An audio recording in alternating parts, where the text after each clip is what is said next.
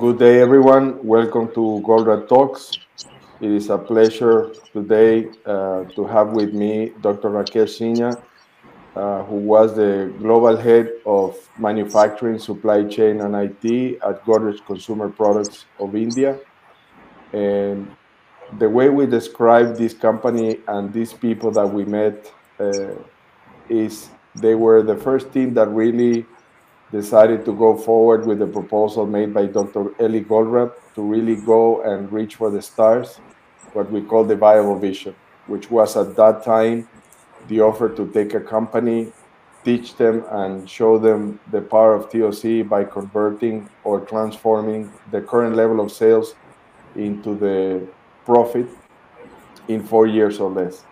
So we have the first viable vision uh, officially in the world. Um, and I would like to introduce to you uh, Dr. Sinha. Welcome to our Goldratt Talks. And please, uh, why don't we get started by you telling us a little bit of the anecdotal history. How did Godrej Consumer Products and you came to meet Eli and how this process started? Good morning. Uh, yeah, thanks, Xavier. Uh, it's an it's my absolute pleasure uh, to be talking about the TOC and viable vision, which is at the uh, very close to my heart. Uh, Eli, when he decided to come to India, that was in 2004, and he had a seminar on uh, on TOC, uh, which was attended by me and also by Mr. Godrej, and we liked the idea uh, quite a bit. Afterwards uh, Eli said that he would like to work with a few companies in India. Uh, he would take uh, one company in each uh, sector and uh, work with them uh, to implement TOC and get the benefits. obviously, a lot of companies, we are in the consumer packaged goods industry. So many companies were interested in that. so Eli said that, okay, let me meet the management team of each of these companies who is interested for an hour uh, to see who, who possibly has the right mindset to succeed in uh, TOC. So we met him for about an hour uh, with the entire management team. And similarly, he met with many other companies. And finally, he said that he would like to go with Godrej. So that was really the aha moment for us because we wanted yeah. to go with them. And he also chose us. Uh, so then we started in 2004 on the Viable Vision project. So what does this project entail now that you guys were in it? uh, yeah, so Eli's promise in Viable Vision was that uh, whatever is the top line of our company in terms of sales revenue, uh, that would become the bottom line, that is the profits in four years' time through various interventions that we would take in various functions based on the TOC principles. Uh, so that was very, very exciting and very challenging. And at Godrej, we love excitement, we love challenges. So we went ahead with it. And he was quite convincing in the way he spoke about the entire viable vision. We did ask him if it was implemented somewhere. He said this was the first one. So yeah. we said, okay, we would love to be the first one. So uh, really early adopters or really change seekers, right? Oh yes, change seekers because we we had tried out replenishment prior to that. About six years prior to meeting Eli. uh, we did implement replenishment uh, principles in the last leg of our supply chain mm-hmm. with our customers, and that experience has been good. Had been good when we moved out of forecast and started uh, selling to our customers based on the inventory levels which they which they had and the inventory buffers which we had uh, decided. So the experience was good. We knew replenishment works uh, we knew toc works and it would work in our uh, context. So we are quite excited about it. Could you highlight a little bit of uh, what exactly changed in the way you were currently running yeah. you know the whole supply chain and and, and what yeah. was achieved in terms of yeah. operational results and improvement in performance that led you to to to start growing in sales and and profit so prior to Viable Vision implementation, uh, as I said, we were already on replenishment with our customers, which is the distributors uh, in India. Mm-hmm. We had about 2,000 distributors, and we were uh, on replenishment with them. Uh, the problem was only the last leg between us and the distributors was on replenishment.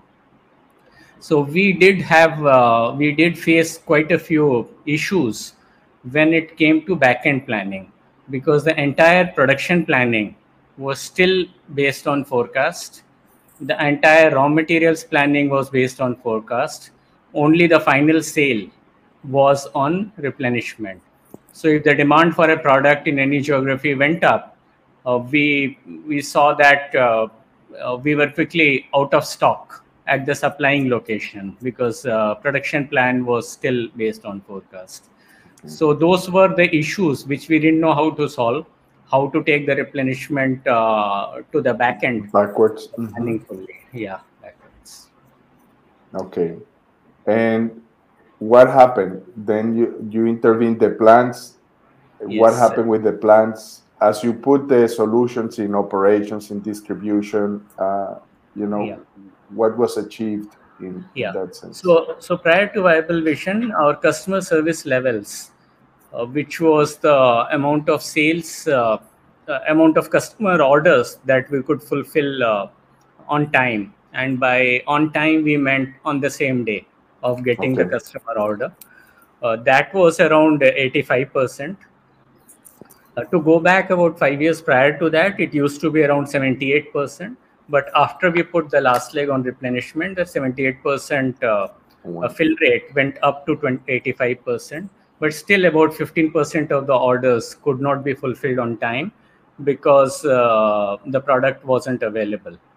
So with uh, Eli's help, uh, we fine-tuned the logic in the last leg replenishment. We also put in the, the regional warehouses for faster mm-hmm. delivery to the to the selling points, which was our depots, and uh, we put the replenishment engine between regional warehouses and the depots, and similarly between factories and the regional warehouses. So the introduction of regional warehouses uh, was a big help because stock was available closer to the depots. Plus, it served as a consolidation point, getting right. uh, getting material from all the factories and redistributing to only the depots in its area, which could be reached in a day or maximum two days from the regional warehouse. Uh, we also then uh, move to the production planning and production scheduling based on the buffer penetrations at the at the plant warehouse and uh, completely went out of forecast and started managing production schedule on a daily basis based on the buffers that we had at the plant warehouse and similarly we extended uh, uh, replenishment to our key vendors mm-hmm. and put the raw material and packaging materials also on uh, replenishment by using uh, uh, dynamic buffer management. So it was taking from your clients, the distributors, yeah. placing a regional warehouse to consolidate and to aggregate inventory and service, right? Fast, yes. fast service. And then from here, this node connecting all the network all the way back to your suppliers of raw materials and packaging, right? Yeah. From our distributors, we were not just taking their orders, we were tracking their sales to uh-huh. the retailers and using that because that was a step closer to the consumer. And Correct. we knew it's a sellout, right? Yeah, the sellout. So if the signal is close to the consumer, it's uh, it's more authentic, right. and uh, it catches the variations faster compared to the sell-ins. So right from the beginning, we were the entire planning was based on based on the sellouts from the from our customers, the distributors. Yeah. One of the things that always struck me is in the articles you write and I have read and the presentations you've given before, uh, which I attended, which I enjoyed very much. You were very adamant about uh, trying to tell people, you know, it's unbelievable, but we work with no forecast and we do okay, we survive. oh yes, I strongly believe in that, and uh, uh, and people have started believing in it uh, because uh, forecasts are anyway. The way forecasting is done that's the that's an issue. And there are several uh, uh, we know why the forecasts are uh, always going to be inaccurate. So unless we correct those basic process issues in forecasting we should not depend on them. I won't say we should never use forecast because correct. those basic issues then uh, then forecasting can be useful. But uh, correcting those basic issues uh, requires uh, a lot of work. And we have done that with a few uh, or we can we can discuss it a bit later sure. as to how do we make forecasting more agile. Right. So historically in the sense that how the the implementation went about obviously you still had a piece of the supply chain that was not under your control or, or you depended on the distributors yeah. how how did you make the jump yeah. uh, to so, the final consumer let's say correct so so firstly uh, Eli introduced us to the to the idea of mafia offers so we had the mafia offers with the distributors and this they saw the benefit that by doing it, their product availability would improve. Uh, the inventory which they are carrying would go down, and consumers and their customers, that is the retailers, would get fresher inventory. So they saw the benefits, and uh, we said that uh, uh it doesn't take time to get the benefits. So the moment they switched over to full replenishment, they saw that their inventory levels went down, availability went up, the freshness of products uh, went up. So overall, they were making much more uh, profit. So it wasn't too difficult to convince them. The only thing was we had to be very, very immaculate mm-hmm. in uh, in implementing because if we slip anywhere, uh, then the distributors would go out of stock. They were operating on thin inventory then. Correct. Just you, you, you ask them to basically take a risk on your availability and your yes. uh, reli- reliability to respond and decrease inventories uh, as such. Yeah. So you could not fail in, in the yes. in providing yes. the, the consumption replenishment. Correct. And uh, at Godrej, we do believe a lot in the value of our words. So if we give our words to our customer, we must live by it. There's no question of failing. So which meant uh, uh, constant monitoring of the buffers, taking daily actions, and improving the responsiveness of the entire supply chain. Yeah. So now you have all the supply chain basically connected from end to end, correct? Yeah. Only the retailers are not yet connected because, as yes. you know, in India, the retail universe is quite uh, vast. It's the biggest uh, in terms of number of retailers with about uh, 10, uh, 10 million uh, retailers. Please say that number again. I think I want people to really. We talked before about 2,000 distributors, okay? Yes. 2,000 yes. distributors. That's a large number already. And now you're talking about how many retailers out of that?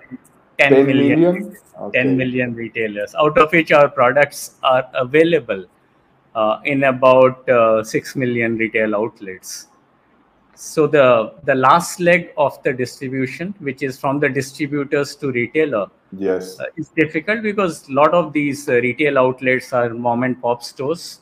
Correct. Many of them buy directly from uh, our distributors and many of them buy indirectly. That is from the wholesale market. Okay. so distributors also sell to the wholesale market and these small mom and pop stores go to the wholesale and pick up their requirements.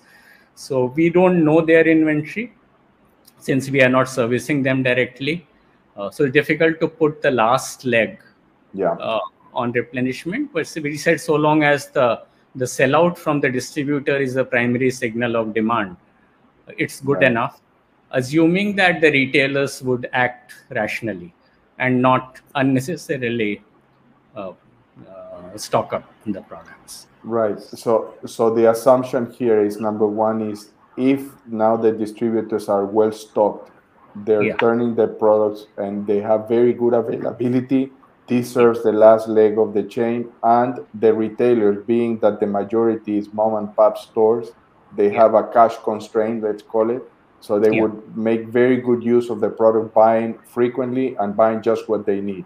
Correct? Yes, yes, yes. Okay. There's still there's still some scope because we saw some uh, some sort of behavior with the retailers that mm-hmm. in case the in case we gave any schemes for bulk buying, they Right. were uh, stocking up products. Yeah, we had these to change discounts and all the like, right?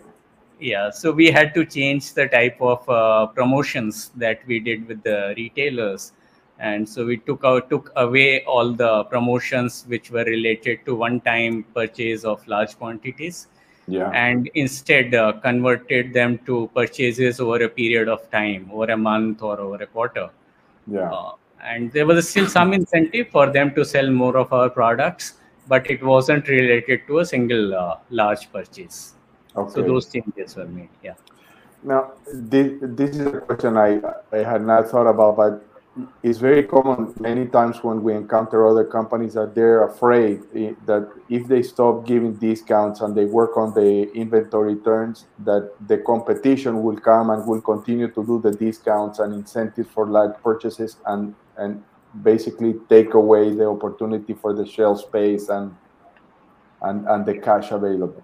Uh, Yeah. What do you think about that? No, actually, in my experience, retailers are very good business people. They know where they are making money and where they are losing money. So it's difficult to entice them with uh, with big purchases unless the competitor also gives huge discounts. And uh, then, if the product doesn't move at the speed at which the retailer expects it to move, then he's stuck with his uh, with his capital invested in competitor products so he's uh, maybe he may not be so good in working out the numbers but in their mind they know that this product is moving fast and for the same capital they are making much more money on these products so uh, if our product velocity improved the retailers were quick to catch it Yeah, perfect. So let's say now you have all the policies and the and the structure of the supply chain aligned, everything connected through replenishment and just basically ensuring flow of the right products at the right time in the right place. Now, what happened in terms of the results for Godrej? How how long a time did it take you to reach the viable vision? Did you reach the viable vision? No, we didn't reach the viable vision, uh, but uh, we didn't. Uh, uh, I mean, the profits didn't go up to the earlier sales level, Mhm. but we saw very big improvements in in profits. So we were happy, even though we didn't reach the viable vision. Uh, we knew it was an experiment, and uh, we made earnest uh, attempt uh, with uh, Eli to reach it, uh, but we couldn't reach reach the the earlier promise Right. the the type of processes which were set as a result of this viable vision implementation were giving uh, consistent results and we continued even after our engagement with Eli uh, on the same uh, on the same journey and kept improving uh, further on that so the Right. way it's currently operating is quite different and much improved over where we were uh, in the year 2008 for example Correct. And I remember that the next stage after, let's say, the Viable Vision uh, impulse, if you want, Yeah. or initiative uh, that took you to a different level of performance, Yeah. continuous growth, but because the company did grow in sales, did grow in profit, uh, Yeah. then strategically you, you made a decision to continue forward in a different way or with with a, with other ambitions, right? To continue to grow and expand the company. I remember your presentation about a strategic planning to actually grow out of India. And could you tell us a little bit about that? Oh, yes. Uh, yeah, we acquired a lot of business in fast growing economies uh, focused on uh, Indonesia, in the Southeast Asia. We made big acquisitions in Africa, in various parts of the sub Saharan Africa. Uh, we also made acquisitions in Argentina and Chile, Mhm. area of Latin America. Absolutely. Uh, and we made a small acquisition in uh, US, which was catering to the ethnic population. Mm-hmm, mm-hmm. So all these were uh, fast-growing companies. They were uh, they were family uh, owner-held companies. Uh, they they were leaders in their own niche, but couldn't grow beyond a certain certain scale mm-hmm. because the processes were not in in place so we acquired them, uh, put in uh, TOC related processes, and quickly improved them uh, a lot and uh, grew much, much faster after acquisition. So, so TOC helped us in, uh, in the entire acquisition process quite a bit. So my, my take on it is you first implemented within Godrej, you were very successful. For us, yeah. you were an example to show, right? Of everything done i would say right even when when mistakes happen or even when things don't go as good as you expect them. There was learning from it and corrections but the the growth kept happening. Then you took this knowledge you improved on it and then you expanded and then every company. To me that's an interesting take. Uh, now you're growing by acquisition and as yeah. you acquire the company putting toc doesn't mean just to run the plant to me it means changing the culture. So yes. how was how was that achieved? Yeah. Uh, in fact people uh, didn't believe in it initially. Uh, when when we were setting for example discussing the availability mm. the customer service uh, levels of the acquired companies this was generally around 70 to 80 percent when we acquired them. So about 30 percent of the demand could not be met in time so when we started talking about 99% availability, 100% availability, people just laughed off saying that it's not possible. Let's take a target that we would improve from 70 to 75. And we kept insisting that no, nothing short of 100%. Let the target be 100%. Let's see where we are. And very quickly, within 12 months, uh, the acquired companies uh, reached up to 90% plus that's okay. only because the target was 100. If the target was 75 or 80, we would have possibly reached there only. But yeah. we kept telling them that it's possible to touch close to 100. So let's aim for it.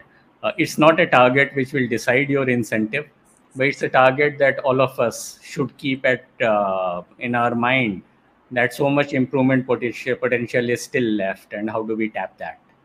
So changing that mindset and showing early results, they could see results in the first uh, two three months itself. Correct. And then they they got converted into the into the idea of uh, replenishing to demand rather than uh, making products available to forecast. Okay. So that's the essence, essential change, basically, right? Yeah, yeah. I mean, nothing like seeing the results right. it's much better than anyone talking about uh, about high targets uh, but the the key thing is to implement it and show within a month or two that the results have improved yeah which is i think in general terms is it's, it's quite surprising for many people that in such a short time you actually start getting incredible results in terms of improved yeah. performance reduction of inventory in process uh, better availability reduction of overall stock uh, yeah. that you have to keep. Now, if you look at your, because I, I understand you are retired from Godrej now, you have your, your own life. But before we go into that, because I'm interested in, in, in understanding what you're doing, what your goal is, because you continue to be very active. I follow you. yes. Uh, read what you write. Uh, what what are the the insights given your your long and successful career at Godrej and being one of the pillars of this viable vision implementation and the growth in Godrej expanding outside, which I think all of them are just significant challenges for growth uh, and, and learning.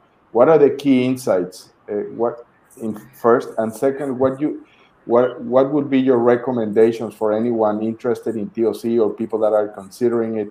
What do you think are the are the these tips, these things that we should not forget? Uh, yeah. So the insights are all uh, basic TOC insights. Uh, what uh, Eli Eli spoke about. People are are good. It's uh, the problem with the processes. Uh, the my suggestion to people would be to be consumer focused because ultimately we are in the business of serving consumers so let's start designing our supply chain which uh, which meets the consumer requirements. And in uh, in package uh, consumer goods and now i have uh, helped companies in other sectors also like uh, several food companies consumer durables companies mm-hmm. automobile companies uh, pharmaceutical companies. In all cases the consumer requirements are basically quite similar with yeah. just a bit of tweaking. What do consumers want? When they go to shop they want the products uh, to be available. They don't want out of stock situation. They want the products to be fresh. And now especially after pandemic or as e-commerce uh, is growing for online uh, purchases they want faster delivery. Yeah. so how do we improve simultaneously on all three so breaking out of compromises uh, uh, I don't speak so much about ev- ev- evaporating the clouds, but basically yeah. breaking the compromises. So any solution which compromises between availability and uh, freshness is not a good solution. Any action that we take should simultaneously improve availability and freshness. Otherwise, we are not on the right path. And that's the basic TOC philosophy as uh, implemented in the in the companies. And similarly, it should improve our agility in terms of serving the consumers faster. And if we are focused on the, all these three, uh, just you may have noticed that I don't speak about uh, costs and profits. Because these will always costs will always go down if we are consumer focused. And if our solution is uh, is based on premises which don't uh, relate to compromises so if we improve simultaneously on all these three uh, aspects, the cost, whichever way you measure it, the traditional cost accounting or throughput accounting, the cost will go down and the profits will improve.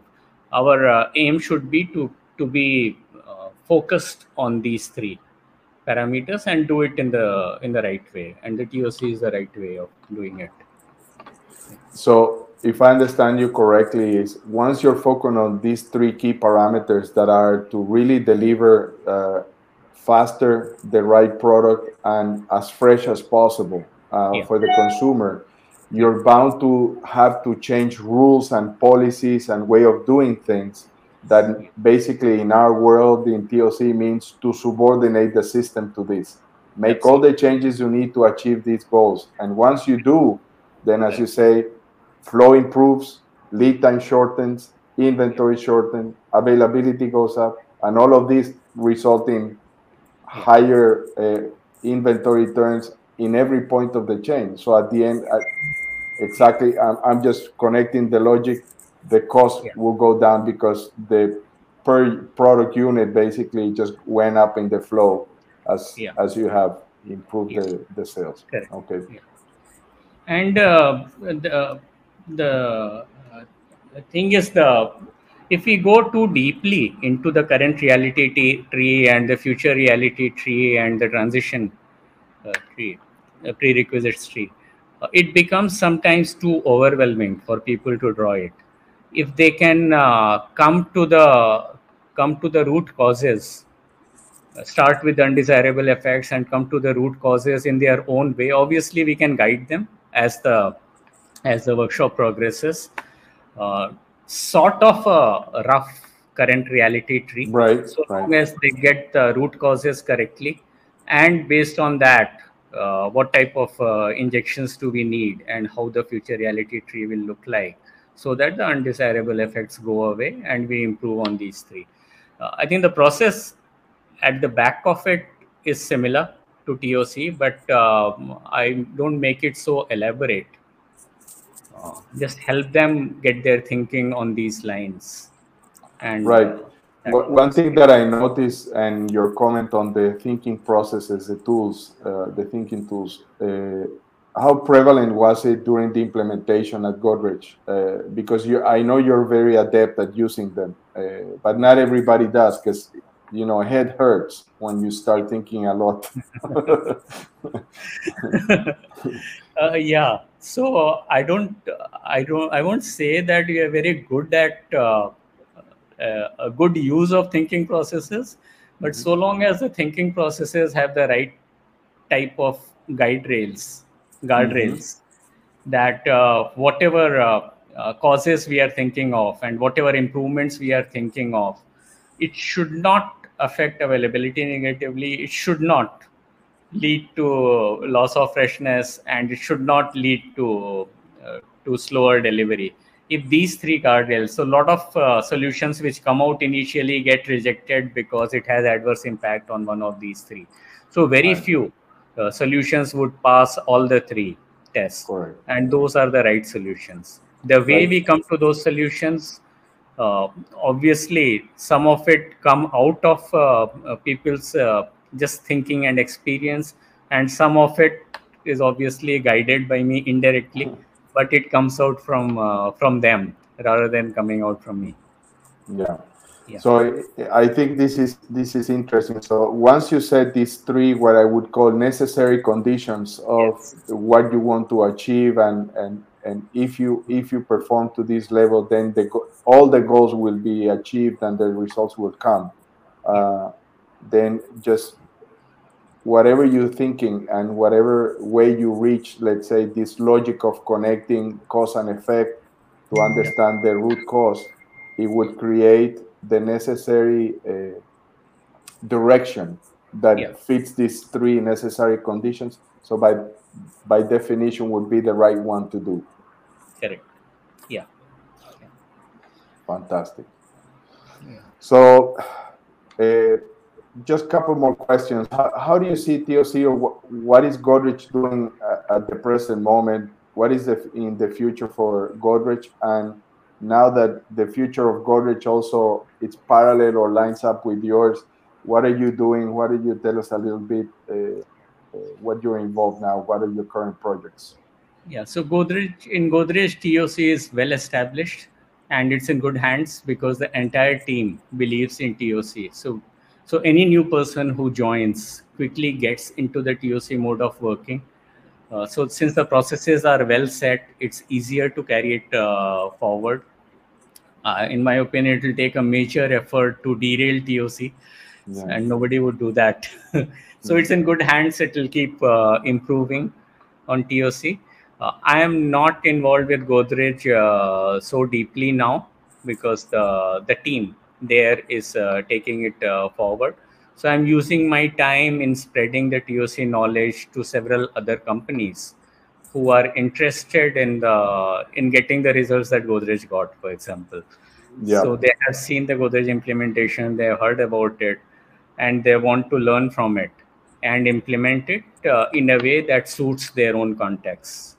So it has to be context specific of the companies. So mm-hmm. I am I am helping out companies across sectors, as I mentioned, right. in uh, improving their availability, freshness, and uh, speed of delivery. Yeah. Yeah. So uh, i think to to wrap it up and, and conclude what are the things that you value most or that really you think changed you in the way you approach the work what you learn and your experience uh, by taking hold of toc and putting it to practice. Yeah so nothing is impossible. There's always a win-win solution. Um, never say i know. That's because still there's a lot of uh, learning. Every implementation gives uh, a new learning.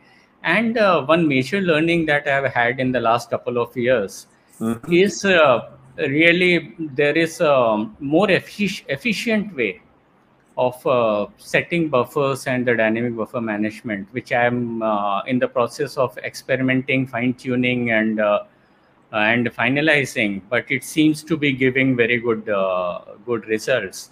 And thanks to some of the new age technologies in demand mm-hmm. sensing, mm-hmm. Uh, it's possible to, and uh, that's what I was talking to you earlier about agile forecasting. Co- correct. yeah. So uh, we don't have to time we don't have time to get into the details but the four basic issues in conventional forecasting all can be taken care of in agile forecasting. And then if you remove those basic issues of conventional forecasting and use this agile forecasting at the granular level on a daily basis for the next few days next 3 days 5 days or 7 days of demand estimated the most granular granular level and use it for setting the buffers. That works very efficiently. Okay. So it's fundamentally just running a very short lead time for the calculation of the forecast uh, based on the very yes. short time consumption. So it's it's a very quick feedback loop that is continuously feeding, and then based on that, just basically calculating and adjusting. Right. Yeah. So linking the end consumer demand through a fast feedback loop Correct. with fast action and uh, daily refresh of these Correct. next three days or five days of forecast. That seems to be doing wonders in terms of still lowering the inventory, improving freshness, and improving the availability. Especially if you take some of the perishable food items, Correct. which have cycles, uh, weekly cycles at times. There are many complex cycles, like some of the meat products. Uh, have very complex cycles when uh, there are certain periods when people don't uh, eat certain people don't eat meats whether it's lent right. or certain religious festivals through uh, machine learning algorithms it's possible to look at the data at the most granular level uh, identify those patterns and use them for very short term demand forecasting demand mm-hmm. prediction so very that's what i've been yeah and i have been using that and the results have been excellent there. I think this is the next phase of uh, uh, making TOC even better. Fantastic. Earlier times we didn't have access to these tools, so TOC was restricted. But now with access to these tools, I think we should uh, start using them. Yeah, I think it's it's the fact that clearly the, their simple algorithms again is is just the speed of execution and the number of cycles you go through the calculations will and and the adjustment you make to really follow demand in this regard that is the secret and how Eli started with because replenishment to demand that's the concept. Yeah. Uh, when you shorten the lead time, basically immediately you the forecast you make is is short lived and and it's closer to what is happening. You follow the the trends much much closer. Yeah. Fantastic. Uh, I think this is this is enough to load people's uh, heads. I think uh, it's been a wonderful conversation. Um, I don't know if you have final thoughts. I just want to thank you very much for taking the time to share uh, what I see. I've known you forever since Godrej started 2004, and uh, you guys have been in and out of you know conferences and trips and things yeah. like this, and uh, always always a case that that we take close to our heart. So my pleasure and thanks, uh, uh, Xavier, for uh, this this opportunity to share some of the some of the knowledge that I have gathered over a period of time. And TOC continues to excite me. I know there is still uh, a lot many things to to learn. And as I am uh, getting involved in implementing TOC at several places simultaneously, so the learning cycle has improved for me and uh, i love sharing my learnings with the wider community in a common man's language without using several toc uh, i would say technical words. So right. that the basic thinking changes in favor of uh, doing things the toc way. So i Keep would like it, to spread that knowledge yeah. Keeping it as simple as possible not simple. Yeah Fantastic. Thank you very much, Dr. Sinha. It's been a pleasure seeing you, and thank you very much for your thoughts. Thank you. My pleasure.